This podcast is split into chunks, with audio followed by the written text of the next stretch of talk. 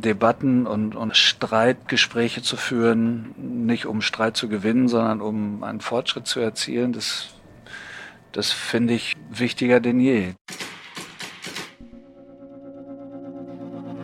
Hi, ich bin Salwa Humsi und heute fahre ich mit Sönke Wortmann von Berlin nach München. Sönke Wortmann ist ein international renommierter Filmregisseur und Filmproduzent und seine Filme, die kennt ihr alle. Er hat mit Filmen wie Der bewegte Mann, Das Supervibe und Das Wunder von Bern wirklich Kinogeschichte geschrieben.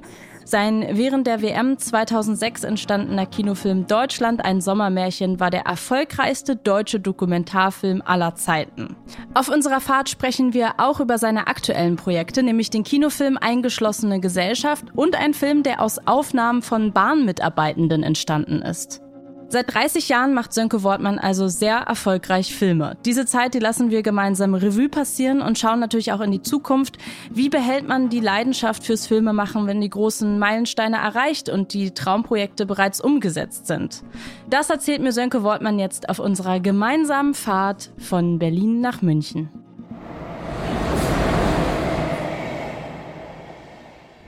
Hallo Sönke, ich freue mich sehr. Hallo Salwa, vielen Dank für die Einladung und da äh, habe ich deinen Namen richtig ausgesprochen. Hast du richtig ausgesprochen? Mit W, nicht mit W. Ja, Wa. Wa. Das ist tatsächlich ein Thema, aber du hast es direkt beim ersten Mal richtig gemacht. Das freut mich, aber ich habe das gleiche mit meinem Namen, den sprechen ja. oft auch sehr viele falsch aus. Ja. Was ist die kurioseste Variation, die du gehört hast von deinem Namen? Naja, eigentlich heißt es Sönke, weil da kein mhm. H drin ist. Ja. Ne? Also wie, so wie Köln und Mönch, da ist auch kein H drin. Und ja. je länger das Ö wird, ähm, desto einschreitender muss ich dann äh, werden. Mhm. Sönke. Ja, schrecklich. Mhm. Habe ich aber tatsächlich auch, äh, also als ich vorher Kolleginnen erzählt habe, ja, am Sonntag fahre ich mit Sönke Wortmann, mit dem Sönke Wortmann.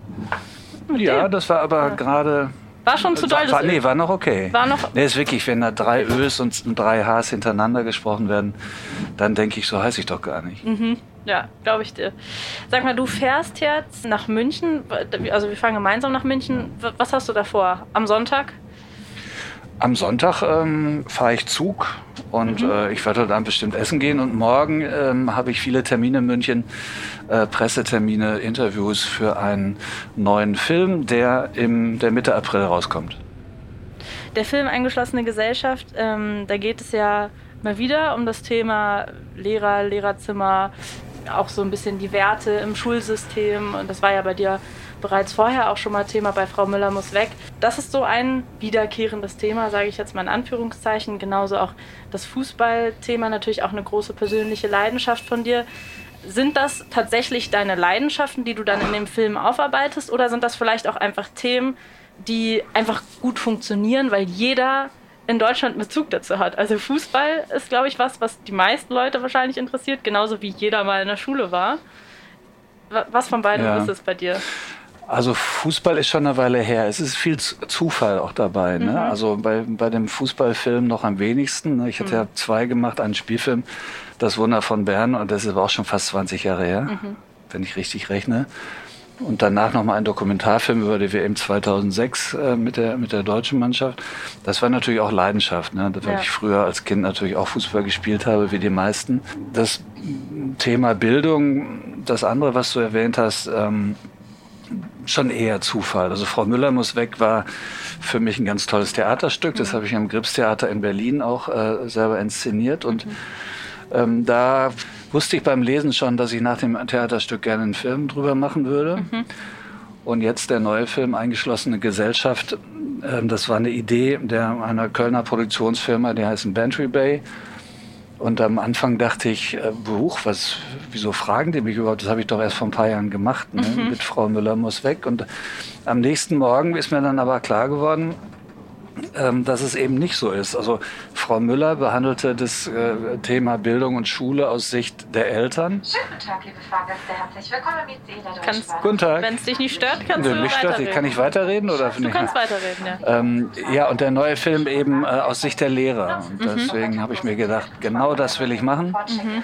Und wenn das gut läuft, dann gibt es irgendwann noch als Trilogie sozusagen ähm, die Sicht der Schüler auf das ganze Stimmt. Bildungssystem. Mhm. Und wie war das, also zurückblickend, wie war deine Schulzeit für dich? Meine war immer so mittel, okay. Also ich hatte nie das Gefühl, ich würde jetzt irgendwie in der, in der Gefahr sein, sitzen zu bleiben. Mhm. Dafür war ich dann doch zu schlau. Andererseits, äh, ein Spitzenschüler war ich auch nie. Also ich war immer so zwischen zwei und drei in den mhm. meisten Fächern.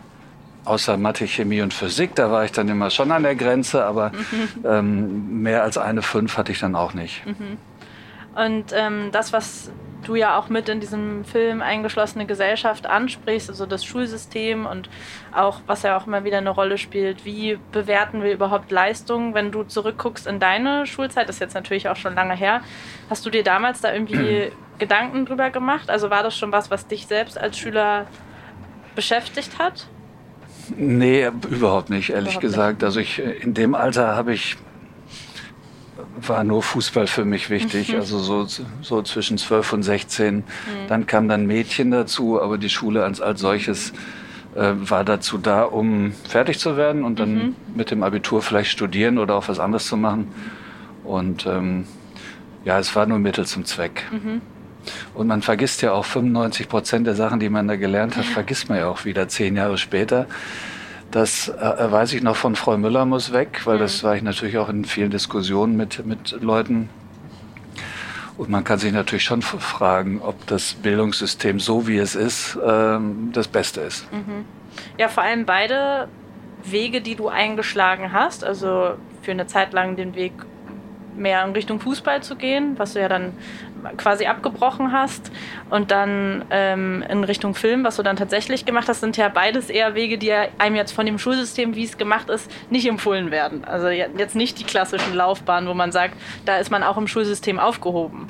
Ich habe ja dann irgendwann äh, an der Filmhochschule in München studiert und dass es die gibt, wusste ich gar nicht. Also mhm. damals hat man uns ja. das gar nicht gesagt. Es gab gar nicht so eine Berufsberatung in dem Sinne. Mhm. Heute im Internet kannst du natürlich alles nachgucken. Ja? Was willst du werden? Regisseur und sofort weißt du, mhm. wie es gehen könnte. Ich habe das eher zufällig entdeckt und äh, habe gar nicht damit gerechnet, dass man sowas lernen könnte. Mhm. Und ähm, als ich es dann entdeckt habe, da war ich neugierig und dann mhm. wollte ich es auch machen. Und siehst du da jetzt eine Entwicklung, du hast ja selber auch Kinder, siehst du da irgendwie eine Entwicklung, dass sich etwas mhm. getan hat im positiven Sinne im Schulsystem? Oder wenn du das jetzt bei denen ein zweites Mal miterlebst, denkst du dir eher so, nee, ist noch genauso wie damals? Also ich habe schon das Gefühl, dass, ähm, dass die Sorgen, die sich Eltern machen, ja, um ihre Kinder, also um, um den Schulweg ihrer Kinder, äh, dass die schon sehr übertrieben sind oft. Mhm. Ne? Also dass man, dass die sind da einfach nicht locker und die denken, nur mit dem Abitur wird, wird es ein erfülltes Leben geben. Ich habe so das Gefühl, dass die Hysterie da zu groß ist und dass man das ein bisschen entspannter angehen könnte. Aber äh, das habe ich auch versucht und ich denke schon, dass es da mehrere Möglichkeiten gibt. Und ich weiß nicht, ob du den Film schon gesehen hast. Noch nicht. nicht leider. Ähm, dann verrate ich das Ende jetzt auch nicht. Also es gibt noch mal ein sehr überraschendes Ende. Ja. Äh, ich weiß nicht, ob man das Abitur unbedingt braucht, um ein glücklicher Mensch zu werden. Das heißt, dass du das auch versuchst, an deine Kinder mit weiterzutragen quasi? Also wenn, wenn die jetzt zu dir kommen würden und sagen würden, nee, Abi, habe ich keinen Bock drauf, dann versuchst du das auch genauso mitzugeben, weil das einem ja vom Schulsystem selbst jetzt, würde ich nicht sagen, so mitgegeben wird. Ja, also es ist auch nichts dagegen zu sagen, mhm. aber wenn, wenn sie gute Argumente haben und sagen, ich möchte lieber vorher aufhören und eine Lehre machen, dann, äh, dann haben die mich schon auf ihrer Seite. Ja. Äh, wenn die sagen, nee, ich höre jetzt ganz auf und kiff nur noch, dann, äh, dann würde ich da, das würde ich anprangern. Ja, das glaube ich. Ähm, der Film, du hast ja schon gesagt, basiert auf einem Theaterstück. Inwiefern hat das das Schreiben des Films beeinflusst? Also es hat ja schon definitiv so ein Kammerspiel-Flair. Frau Müller muss weg, das basiert auf einem Theaterstück. Der neue Film Eingeschlossene Gesellschaft auf einem Hörspiel von, von Jan Weiler, der das auch das Drehbuch geschrieben hat. Jan Weiler kennst du wahrscheinlich, der hat berühmte Romane geschrieben wie Maria im Schmeckt's nicht und so. Und äh, das war jedenfalls auch eine ganz tolle Vorlage, um daraus einen Film zu machen. Er kann Dialoge schreiben wie kaum jemand anders. Und ähm, mir macht das immer, das Genre Kammerspiel macht mir immer großen Spaß, weil das so sehr konzentriert ist. Es geht fast nur um die Schauspieler und um die Texte, die die da sprechen. es ist also so, so konzentriert und so fokussiert auf eins. Ähm, für mich ist das äh, eine ganz tolle Arbeit so. Wann habt ihr dann den Film gedreht eigentlich? Äh, den haben wir gedreht im letzten Mai, Juni. Mhm. Okay, also schon richtig volle Kanne Pandemie war da. Ja, ja, ja, ja. Wir haben auch immer mit Masken gehabt und mhm. jeden Tag Tests und so. Mhm. Und das ja. war für mich auch nicht ganz so leicht da. Also ich musste auch jeden ganzen Tag damit rumlaufen. Die Schauspieler mhm. durften es immerhin abnehmen, mhm. wenn sie gedreht haben. Also es war nicht so angenehm, aber lieber so als gar nicht drehen. Ja, und ist dann da dieses Form oder Format Kammerspiel, sage ich mal, für einen Film auch so eine, so eine gute Lösung, wie man in so einer Krise, in der Pandemie vielleicht sagt, ja, so kann man weitermachen und das wäre dann eine äh, Form des Films, die vielleicht auch gerade einfach, einfacher ist umzusetzen? Bei uns war es relativ einfach, weil wir ja. nur sechs Schauspieler hatten ja, ja, und eigentlich keine Komparsen, bis auf ein, ein zwei Szenen hm. in Rückblicken, da waren Komparsen da. Das war also sehr überschaubar. Hm. wenn ich mir vorstelle, davor der Film, der hieß Contra, mhm. da hatten wir teilweise 700 Komparsen in Hörsälen und das wäre gar nicht möglich gewesen. Ja.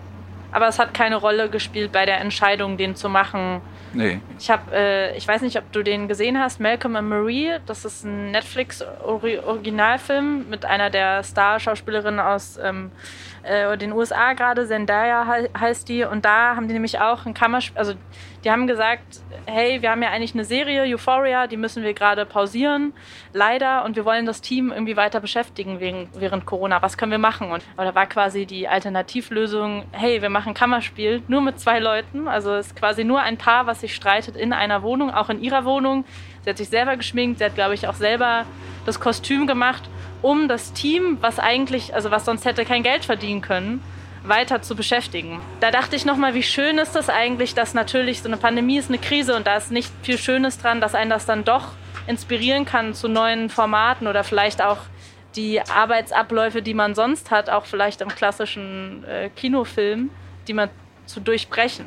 Hattest du solche Momente auch in den letzten zwei Jahren? Nee, eigentlich gar nicht. Das war bei mir alles planmäßig. Also ich mhm. habe jetzt nicht einen großen Film abgesagt, um was Kleines dann zu machen, sondern ich wollte mhm. gleich den kleinen Film machen. Insofern hat das ähm, auf mich dann keinen Einfluss gehabt. Mhm. Aber ich finde es natürlich schön, wenn man so flexibel ist mhm. und, und sowas dann machen kann, wenn mir mhm. auch dazu was einfällt. Aber du hast schon recht, ohne Pandemie schon besser. Du hast einen sehr schönen Satz gesagt, den ich mir aufgeschrieben habe, und zwar zu diesem Fußballthema, dass du, dass du quasi abgebrochen hast, weil du gesagt hast, nee, ich bin nicht gut genug. Zu meinen Stärken gehört wohl, die eigenen Grenzen früh zu erkennen und dann einen anderen Weg einzuschlagen.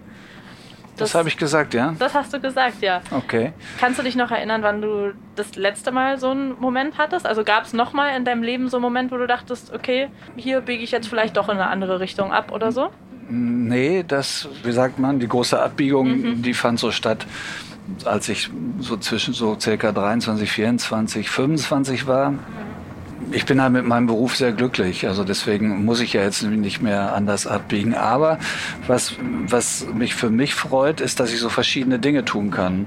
Also in meinem Beruf. Ich mache ja auch Theater und ich mache Werbefilme und im äh, Dokumentarfilm habe ich gemacht, meistens ähm, dann doch ein Kinofilm oder auch mal eine Serie habe ich auch gemacht. Also dass ich auch in verschiedenen Genres äh, das machen darf. Nicht nur Komödie, das war am Anfang so, aber ich darf auch Drama machen. Also diese diese große Unterschiedlichkeit innerhalb des Berufes, also da biege ich dann nochmal ab. Ne? Mal, mal Richtung Drama, mal Richtung Komödie, aber im Großen und Ganzen ist der Weg jetzt eigentlich klar und auch schon länger und ich mache das auch total gerne. Mhm. Ich freue mich sehr, dass wir hier heute gemeinsam miteinander Bahn fahren, weil obwohl ich sehr viel Bahn fahre, obwohl ich diesen Podcast auch mache, hast du, glaube ich, tausendmal mehr Bahnexpertise als ich. Alleine dadurch, dass du vor kurzem die Bahn, den Bahn-Werbefilm gemacht hast. Stimmt, jetzt wo du es sagst. Ähm, ich habe den gesehen, fand den ganz toll und war sehr beeindruckt davon, wie das wohl im Schnitt gewesen sein muss, weil die, das Besondere daran war ja, dass die Mitgliederbahnen, Mitarbeitende aus allen verschiedenen Bereichen sich selber gefilmt haben. Ja. Wie, wie läuft das ab? Also irgendwann war wahrscheinlich diese Idee auf dem Tisch. Genau. Geht dann so eine Sammelmail an alle ähm, Bahnmitglieder raus und hey, filmt euch mal mit dem Handy oder verteilst du dann Handys oder wie kann man sich das vorstellen? Im Prinzip ist das genau so. Also es mhm. war eine Idee von der Bahn selbst. Die wollten, mhm. ähm, das nennt sich dann Mitarbeiterbindung, glaube ich. Mhm wo auch die Mitarbeiter dann auch äh, zu Recht gewertschätzt äh, werden. Ja, mhm. also das ist schon eine, so eine große Familie. Wir haben wahnsinnig viele Leute, die für die Bahn arbeiten. Das ist einer der größten Arbeitgeber auch in Deutschland. Und die fühlen sich schon äh, als Bahner. Das ist, da sind die stolz drauf. Ne? Mhm. Also nicht nur Schaffner im Zug, sondern auch im Stellwerk, im, im Güterverkehr. Und äh, die meisten lieben ihren Beruf und das äh, da hat die Bahn dazu aufgerufen, das, ähm, ihren Alltag auch mal zu filmen mhm. und haben mich gefragt, ob ich das äh, dann zu einem äh, Vignettenfilm, der es letztendlich geworden ist, zusammenschneiden kann. Mhm. Und das habe ich dann versucht. Und es war ja sehr viel Material dann wahrscheinlich, oder? Ja, es war sehr viel Material. Da haben viele Leute mitgemacht. Ja. Und ähm, letztendlich kamen, glaube ich, 14 Minuten oder so mhm. dann, dann raus. Ja. Und ähm, wo ich glaube, dass es ganz gut geklappt hat. Also dieses Gefühl, was die mhm. für die eigene Arbeit haben, auch der Stolz, dass der da auch sichtbar ist. Mhm. Und hast du das dann alles auch selber gesichtet? Alles nicht, nee. Ja. Ich hatte einen Cutter, ja. ne, mit dem ich das zusammen gemacht habe mhm. und äh, der hat schon vor, mhm. ähm, vorausgesucht, aber mhm. der hat tatsächlich alles gesehen. Mhm. Also ja. Was ich halt so gedacht habe, ist, dass man also durch den durch diesen Einblick, ähm, genau wie du gesagt hast, lernt man die Arbeit nochmal anders äh, wertzuschätzen, bekommt aber auch nochmal einen ganz anderen Einblick, wie viele Leute eigentlich da im Hintergrund arbeiten, um ja. alleine, dass wir jetzt gerade sitzen können und diese Lehnen so funktionieren oder hier noch oben diese Kissen dran sind, die kleinen blauen, dass mhm. das alles noch so da ist als du das ähm, dann vorgesichtete Material gesehen hast, ähm, was dann immer noch wahrscheinlich mehr ist als das, was ich gesehen habe, ist dir da irgendwas im Kopf geblieben, irgendein Bahnwissen oder irgendeine Situation, die, was du vorher nicht so auf dem Schirm hattest, dass das so passiert oder so? Nee, ähm, das war nicht so, weil ich auch völlig unbefangen da reingegangen bin. Mhm. Ich habe mir jetzt nicht äh, überlegt, wie könnte es wohl sein, sondern mhm. bin einfach neugierig in die einzelnen Branchen da abgetaucht und habe mir das angeguckt. Mhm. Wenn wir nochmal auf diese Zeit zurückgucken als Teenager, hast du da schon dir Dinge angeschaut oder waren es da noch Fußballspiele? Also hast du da schon Dinge geguckt oder irgendwas, wo du jetzt im Nachhinein sagst, das hat mich geprägt schon damals? Ich bin tatsächlich immer sehr oft ins Kino gegangen. Mhm. Ja, und auch in, auch in andere Städte dafür gefahren, wenn da Filme liefen, die mich interessiert haben. Echt? Auch schon als Teenager? Ja. Okay, also war das da schon ausgeprägt. Ja, sagen, also die Leidenschaft war schon da, das ja. muss man sagen. Interessanterweise für, für, Theater noch nicht. Ich glaube, ich war erst 18, mhm. als ich zum ersten Mal in einem Theater war. Das hat mich mhm. früher nie interessiert, aber äh, jetzt umso mehr. Aber das ist schon schon irgendwie lustig, dass ich da so lange gebraucht habe. Aber es ist ja auch so, wenn du in, in einer bestimmten Stadt dann auch aufwächst, aus so einer Arbeiterstadt. Äh, wir hatten gar kein Theater, beziehungsweise ein, mhm. ein Tourneetheater und ähm, die nächsten großen Theater waren da doch ein bisschen weit entfernt. In Bochum, Schauspielhaus und ähm, da kommt man nicht einfach so drauf. Mhm. Und was, was hat dich damals so sehr ähm, gekriegt am, am Filme gucken, dass du in andere Städte gefahren bist, um die Filme anzuschauen? Was hat dich daran so fasziniert?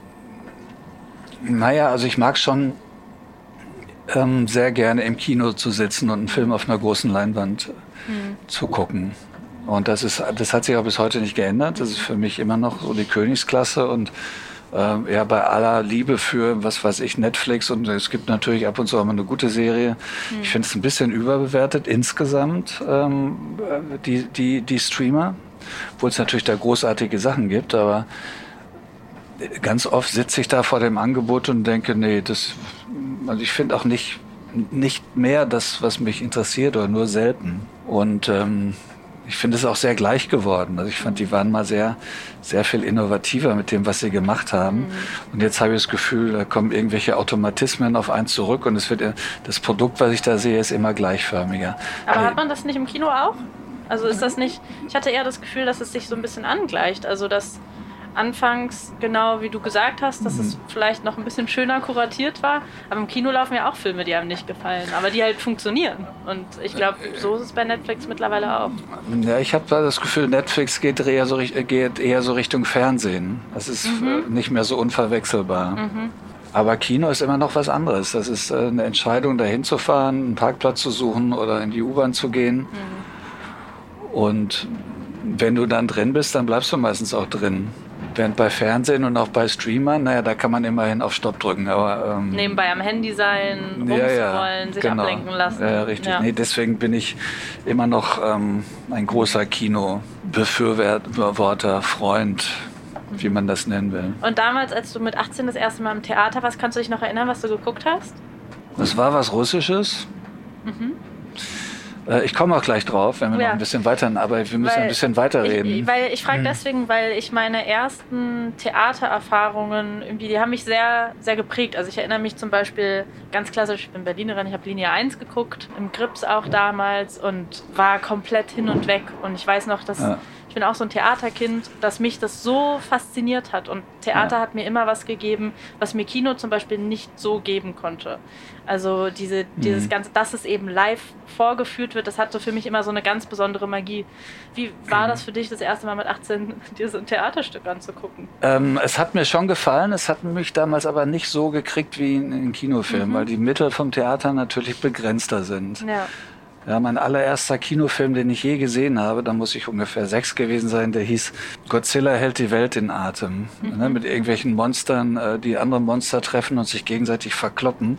Natürlich das, cooler. Erst. Das kannst du äh, im Theater natürlich nicht so hinkriegen. Ja, das ne? stimmt. Also mittlerweile ist mir Theater eigentlich genauso lieb. Ich kann mich gar nicht mehr, also es hat mir gefallen, aber mhm. anschließend, und das werde ich nie vergessen, das war eine sehr berühmte Regisseurin, mhm. und anschließend gab es ein Publikumsgespräch im Foyer oben. Und ich bin eigentlich eher ein schüchterner Mensch, also deutlich schüchterner als die meisten. Mittlerweile geht's, aber mhm. damals war es wirklich schwierig. Dann habe ich mich tatsächlich getraut, ähm, äh, da was zu sagen, ja, also Echt? so, ja, ja. Und dann hat die mich so fertig gemacht, wie oh ich denn überhaupt die Frage, also das wäre ja einfach, äh, äh wäre eine Dummheit ja kaum zu überbieten, Ach, sondern so sinn, sinngemäß, ja. ja, eine eine sehr berühmte deutsche Regisseurin, die ja heute noch arbeitet. Weißt du noch, was du gefragt hast? Nee, das weiß ich nicht mehr. Ja, okay. Verdrängt. Oh, das ist natürlich auch gemein. Dann traut man sich einmal und ja. dann direkt sowas. Das will man dann ja wirklich nicht hören. Ja. Und dann bist du aber weiter ins Theater gegangen und dann. Ich bin dann ähm, ja also weiter ins Theater gegangen, mhm. nicht so oft. Es gab dann aber mal eine Phase, da war mir Theater auch lieber als Kinofilm. Da bin ich öfter ins Theater gegangen als ähm, als ins Kino. Und das hat dann wieder nachgelassen, weil irgendwann haben sich die Regisseure zu wichtig genommen, finde ich. Und dann äh, im Theater, ja? Ja, ja. Und dann also ich will jetzt nicht sagen, also Regietheater, ja, also mhm. natürlich muss man da was interpretieren und Dinge anders machen, aber ja, ich habe da nicht verstanden, warum die dann immer nackt rumsprangen, ja, also es war einfach so so, ein, so eine Manieriertheit, die ich da gemerkt habe, die hat mich dann auch wieder davon zurücktreten lassen. Und jetzt, ja, suche ich mir die Sachen gut aus und freue mich immer über, über, jedes gute Theaterstück. Das heißt, du hast dir dann bereits als, als junger Mann, als Teenager viele Kinofilme angeguckt, irgendwann dann auch Theater für dich entdeckt. Wann kam denn der Moment, wo du gemerkt hast, okay, das ist eine Begeisterung, das ist eine Leidenschaft, da gehe ich vielleicht auch äh, in eine Richtung, das könnte vielleicht mein Job werden in Zukunft? Ja, ich habe ja beim Film als Fahrer angefangen, als Produktionsfahrer ähm, ausgerechnet noch bei Helmut Dietl und die Serie hieß Monaco Franze. Das war auch eine, gibt es heute noch auf Streamern, habe ich gestern noch zufällig gesehen. Und ähm, ja, das war schon, also die, die Atmosphäre an so einem Filmset und drumherum, das hat mir schon gefallen. Mhm. Das war anders als so von, das war, war nicht 0815, das war ähm, mit allen positiven und negativen Ganz schön laut der Zug heute, ne? als ob der immer auf der Bremse stehen würde, so halbe. Ja, also die Branche hat mir dann schon gefallen und dann äh, habe hab ich zeitgleich eben gemerkt, es gibt eine Schule, wo man das lernen könnte. Und dann bin ich zwei Jahre rumgeschlichen um die Schule äh, in München und irgendwann habe ich mich dann getraut zu bewerben und dann haben die mich tatsächlich genommen zu meiner eigenen Überraschung. Mhm. Und, ähm, und das hat mir aber sehr viel Selbstvertrauen gegeben. Also, dass ich von vielen Bewerbern einer der wenigen war, denen die das zugetraut haben. Und wenn deine Umgebung oder andere Leute dir was zutrauen, dann, dann hast du auch ein ganz anderes äh, Selbstverständnis, als, als wenn alle nur sagen, nee, das geht sowieso nicht. Mhm. Und so kam eins zum anderen. Ich konnte dann Kurzfilme machen. Die Kurzfilme waren ähm, auf Festivals meistens und auch sehr erfolgreich. Und, und dann kam der erste lange Film, der war auch erfolgreich und dann ging das so seinen Weg. Und du hast es ja gerade schon gesagt, dass du früher sehr schüchtern warst, das mittlerweile ganz gut ablegen konntest. Diese ganze Showbranche, also ob es jetzt eher Medien oder mehr Film ist, am Ende ist es ja irgendwie doch so ein bisschen eine Suppe. Äh, ist ja schon sehr extrovertiert und jetzt nicht der, der, der klassische Raum für Menschen, die vielleicht eher schüchtern und zurückhaltender sind. Und trotzdem hast du damals als junger Mensch gesagt, da möchte ich das, das ist die Richtung, die ich mir vorstellen kann. Warst du da auch ein bisschen so eingeschüchtert von? Also für Introvertierte, für mich ist da auch Platz und ich bin nicht der Einzige. Also es gibt eher die Stillen und, und eher die Lauten, die sind dann so laut, dass man denkt, das, äh, das ist jetzt so. Mhm. Und ähm, das Klischee vom Regisseur ist ja, dass der mit so einem Megafon immer rumläuft und ja. irgendwelche Dinge äh, schreit. Mhm. Aber das, äh, das, ist, äh, das ist überhaupt nicht der Fall. Wie ist das bei dir denn am Set?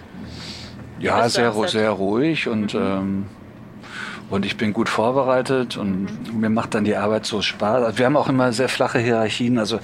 ich kann ganz gut, wie sagt man, delegieren. Also mhm. die Leute, mit denen ich aber teilweise seit Jahren schon zusammenarbeite, die sind einfach schlau und gut. Mhm. Und äh, da kann ich auch Dinge äh, weggeben. Mhm. Und das mache ich auch. Und deswegen haben wir bisher immer eine gute Arbeitsatmosphäre so gehabt. Das ist wahrscheinlich jetzt auch schon sehr viel Routine einfach ja, ja. in den Jahren. Ne? Also, genau.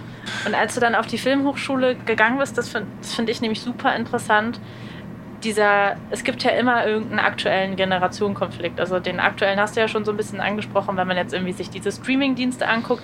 Wie war das damals? Also als mhm. so ein Film, also als ein junger Mensch, der irgendwie neu in eine Branche kommt, will man ja erstmal immer alles anders machen ähm, oder grundsätzlich will man, glaube ich, als junger Mensch immer erstmal alles anders machen als ist ja auch die richtig so. So muss es ja auch sein, sonst genau. gibt es ja keinen Fortschritt. Genau, natürlich. Und ja. wie, war, wie war das damals? Also was wolltet ihr vielleicht oder du jetzt persönlich anders ja. machen und was hat dich damals vielleicht am deutschen Film gestört?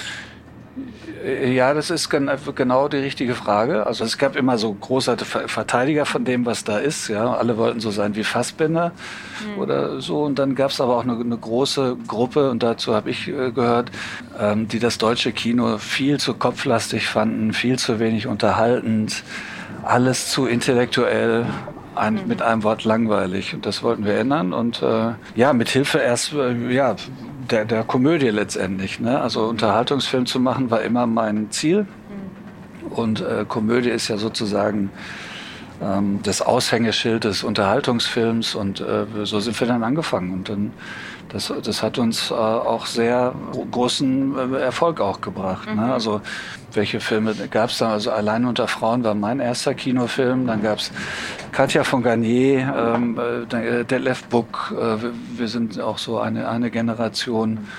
Und auf einmal war, war auch der deutsche Film wieder erfolgreich. Mhm. Irgendwann war es dann so, da haben die nur noch Komödien gemacht. Das mhm. war, war dann auch wieder langweilig. Aber mittlerweile finde ich das finde ich das seit ein paar Jahren schon eigentlich ähm, eine schöne Mischung aus, aus allen Genres, die es gibt.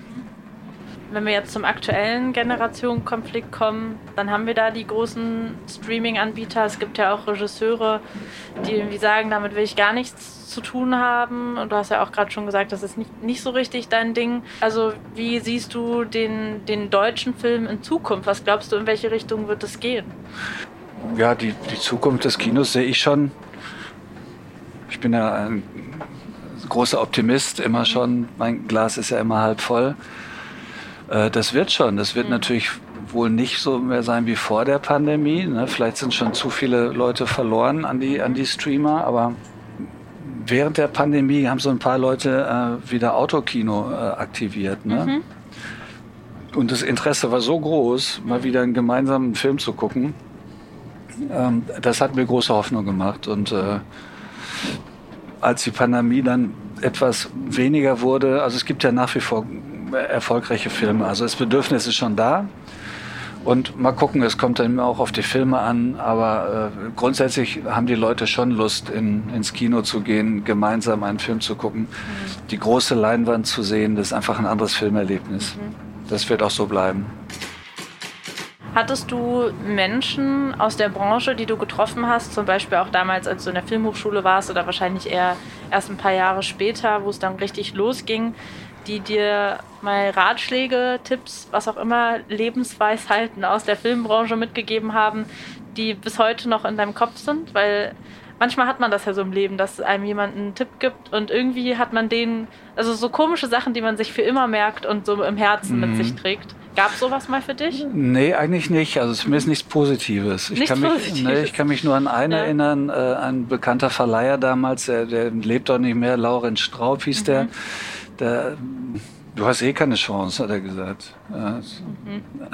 Ich weiß auch nicht, im Nachhinein verstehe ich es gar nicht mehr, aber er hat wirklich argumentiert, dass man, wenn man Filmregisseur werden mhm. ähm, will, dass man da irgendwie reich sein muss. Er hat mir Beispiele genannt, ja, irgendwie schon, dass man, okay. ähm, nachher habe ich es äh, kann ich das auch nicht mehr ganz so nachvollziehen, aber ja, ich, ich musste halt immer nebenher arbeiten dann auch, ne, für, wenn ich mhm. nicht gedreht habe. Und das ist ja nicht so, dass man da, damals bei meinem ersten Film habe ich echt total wenig Geld verdient und habe ein, ein Jahr dran dran gearbeitet. Äh, natürlich habe ich es gerne gemacht, das war die Sache alles wert, aber mhm. es ist nicht so, dass man mit, mit Fernsehfilmen, das war ein Fernsehfilm, mhm. dass man da irgendwie reich werden könnte. Mhm. Und so hat er, das habe ich mir irgendwie gemerkt, dass der sagt, du hast Absolut. eh keine Chance.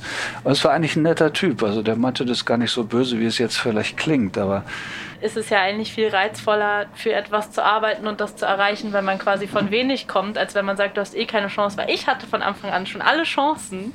Du? Nee, nee, wenn, so. wenn er das quasi sagt, ich hatte von Anfang an ja, alle ja. Chancen, weil ich bin reich, ja. ähm, das ist natürlich, also dann bist du am Ende der, der härter dafür arbeiten musste. Also wenn man so. jetzt wirklich so von diesem klassischen Leistungsblick drauf guckt, hat der mehr erreicht, der es von wenig geschafft hat, als der, der von Reichtum kommt. Und das hat vielleicht auch seinen Grund, weil ich, ich hatte schon das Gefühl, dass ich mehr kämpfen musste als andere. Wir mhm. hatten auch in meiner Klasse in der, in der Firmusschule da gab es auch so ein, zwei, die tatsächlich äh, ja, aus sehr, sehr begüterten Häusern kamen und ja.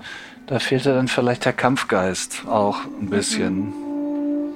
Was ah, aber spannend. nicht heißt, dass, äh, dass ja, reiche, reiche Kinder äh, das nicht hinkriegen, aber mhm. in dem Fall hatte ich schon das Gefühl, dass es so, dass so eine Zufriedenheit schon da ist, mhm. die, ich, äh, die ich damals nicht hatte.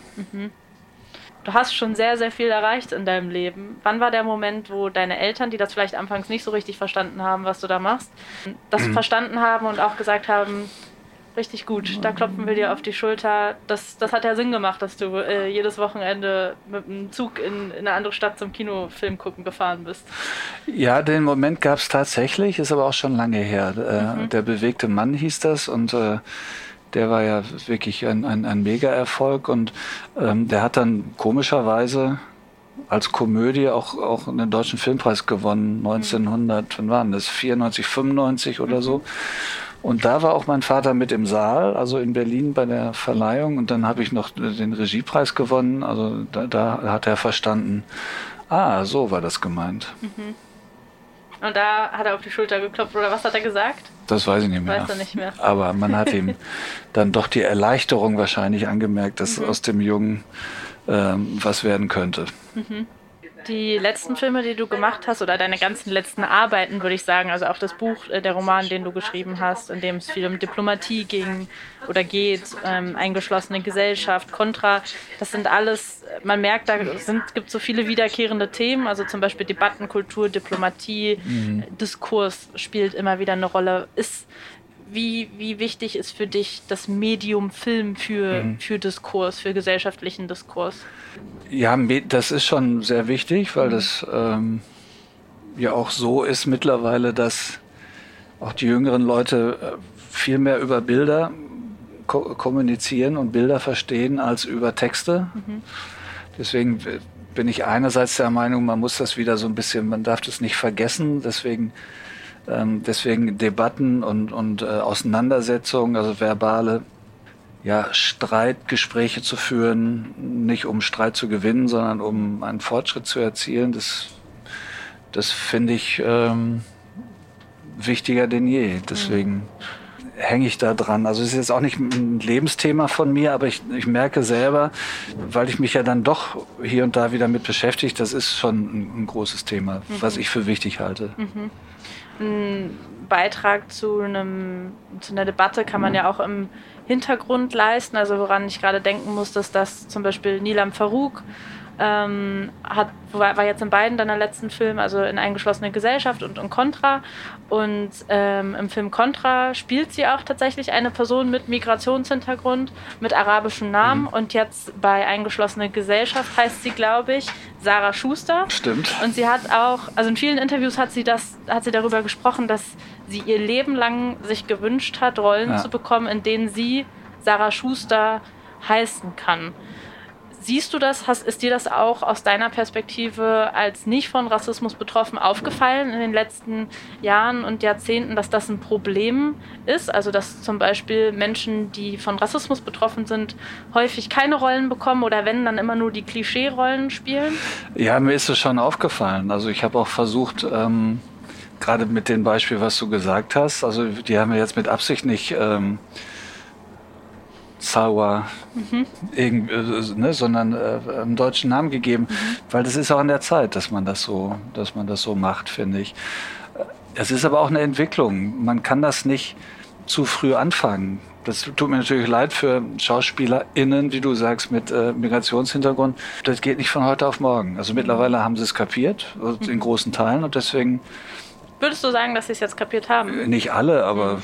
Schon. Das ist jetzt auch lange genug Thema. Und, mhm. und Menschen mit Migrationshintergrund äh, sind jetzt auch schon äh, lange ein Thema, natürlich auch zu Recht. Und das muss sich dann erstmal durchsetzen und, und dann müssen Leute die Entscheidung treffen, soll ich nenne ich jetzt Sarah Schuster mhm. und, ähm, und nicht anders. Und da bin ich nicht der Einzige, glaube mhm. ich.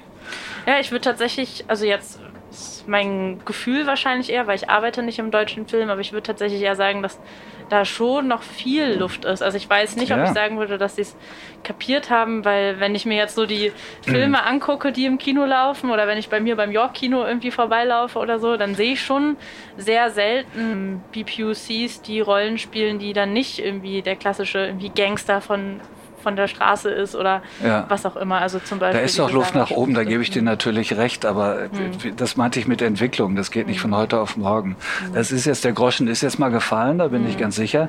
Den Weg kann man auch nicht mehr umdrehen, soll man mhm. auch nicht. Und äh, das wird im Laufe der Jahre, äh, wird die Luft nach oben immer weniger. Mhm. Und wie versuchst du das?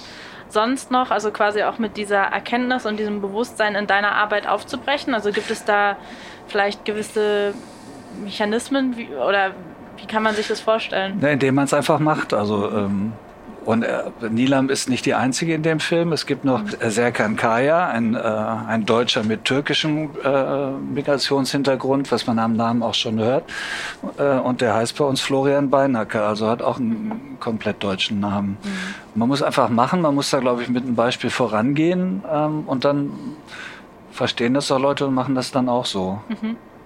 Im Film Contra spielt ja auch das Thema Rassismus eine große Rolle. Äh, da gibt es den rassistischen Professor, gespielt von Christoph Maria Herbst, und Nilam Farouk ähm, spielt eine arabische Schülerin, Studentin, die er rassistisch beleidigt. Und dann geht es so ein bisschen um die Annäherung zwischen den beiden. Er trainiert sie für einen Departierwettbewerb. Wie hast du dich denn auf diesen Film vorbereitet? Weil das natürlich, kann ich mir vorstellen, auch, also dieses von Rassismus betroffen sein, wie, wie denkst du dich da in die Position von Nilam rein? Hast du da mhm. mit BPUCs für gesprochen? Hast du da Bücher gelesen? Hast du den Film gesehen? Ich habe ihn nicht gesehen, ne? Ja. Habe ich mir gedacht. Warum? ja, irgendwie hatte ich so aus der Fragestellung heraus, ja. dachte ich, nee, hast du nicht gesehen, was ja nicht schlimm ist. Mhm. Also ist ja keine Pflicht. Ja. Aber ich habe es gemerkt, äh, also natürlich wurde sie also wenn du den Film gesehen hättest, mhm. dann ist Christoph Maria Herbst, der den Professor spielt, der ist kein Rassist, der mhm. ist äh, Zyniker. Mhm. Und äh, natürlich beleidigt er die. Und wenn da aber jemand äh, Blondes reingekommen wäre, die zu spät ist und er fühlt sich dadurch auf den Schlips getreten. Aber habe ich dann, gesagt, er ist rassistisch? Ich habe gesagt, er beleidigt sie rassistisch. Das ist ein Unterschied. Wer rassistisch beleidigt, ist nicht gleich ein Rassist. Das finde ich gut, dass du das sagst. Das sehe ich ja. auch so. Aber das, ja. viele werfen das in einen Topf. Mhm. Aber wo war ich jetzt unterbrochen? Ähm, na, du meintest, dass er ein Zyniker ist und kein Rassist. Ja, ja, genau. Und äh, der, der hätte auch jemand anders beleidigt. Mhm. Und vielleicht sogar rassistisch, wenn das, keine Ahnung, wenn vielleicht hätte er einen Blondinenwitz gemacht oder so, mhm. ja, wenn jemand blond gewesen wäre. Mhm. Ja, ich habe mich jetzt nicht so drauf, ich habe jetzt keine Bücher dazu gelesen. Mhm. Also, aber ich lebe in einer Großstadt äh, 2022. Ich weiß ungefähr, glaube ich, weiß ich es, obwohl ich natürlich nie nachvollziehen äh, es äh, erfühlen kann, weil ich mit Alltagsrassismus, äh, das hat mich, mich persönlich nie getroffen. Mhm. Aber man muss ja nur einigermaßen empathisch sein, um, um zu verstehen, wie das, wie das andere Leute wahrscheinlich treffen muss. Und äh, also ich finde das interessant, dass dir das gerade so, so wichtig war, dieser Unterschied zwischen rassistisch und Rassist zu unterscheiden. Ach so. War das häufig Thema während der Promo des Films? Nee, nee war es nicht, aber mhm. ich finde einfach, dass du da recht hattest mit deinem Einwand. Man kann jemanden, was hast du, glaube ich, gesagt, auch rassistische Beleidigung ohne, ein, ohne Rassist zu sein. Das mhm. sehe ich auch so und, und ich glaube, dass viele das auch anders sehen, dass sie das in einen Topf schmeißen. Mhm. Und das stört dich? was heißt stören? Also es... Äh, wenn man da genau ist, das finde ich schon mal ganz gut. Also wenn man, wenn man genau hinhört und hinguckt und nicht ähm, mit den eigenen Vorurteilen da schon an gewisse äh, Debatten dran geht. Das fände ich schon wünschenswert. Und gab es auch Leute, die dann ähm, gerade bei dem, was du ansprichst, bei dem Film gesagt haben, nee, da habe ich jetzt kein Verständnis, dass man einem Professor, der sich rassistisch äußert, dass man dem zuhört und versucht, sich dem anzunähern und dass man versucht, es zu verstehen. Also kannst du verstehen, dass es Leute gibt, ich möchte das gar nicht verstehen? Was Rassisten angeht oder Menschen, die sich rassistisch äußern. Ja, da habe ich natürlich auch große Probleme mit. Ja, mhm. die Frage, wie geht man damit um? Mhm. Kann man die noch zurückholen? Kann man denen noch was beibringen? Mhm. Ähm, aber dafür habe ich ja den Vorteil, dass ich so einen Film machen kann. Und ähm, wenn du ihn eines Tages noch siehst, äh, dann äh, wirst du sehen, was der, äh, was Professor Pohl ähm, ein Zyniker mit äh, Tendenz zu rassistischen äh, äh, Äußerungen, was der noch lernen kann von einer jungen Frau mit Migrationshintergrund. Mhm. Und darum geht's ja.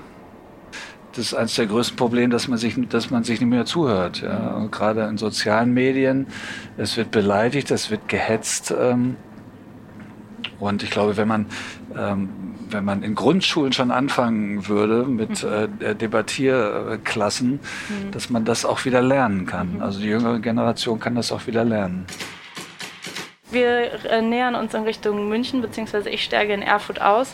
Was hast du denn heute Abend noch in München vor? Wenn du so äh, Termine hast, wie jetzt zum Beispiel morgen vollen Pressetag, ist es dann für dich auch schön, mal rauszukommen und triffst du dann irgendwie andere Leute aus der Branche, die man vielleicht sonst seltener sieht? Oder bist du dann, willst du dann abends einfach deine Ruhe haben und bist du morgen habe ich einen vollen Arbeitstag, ich habe sonst schon genug zu tun? Nein, ich werde ich werd essen gehen. Ich habe ja in München auch studiert. Ich habe dann noch mhm.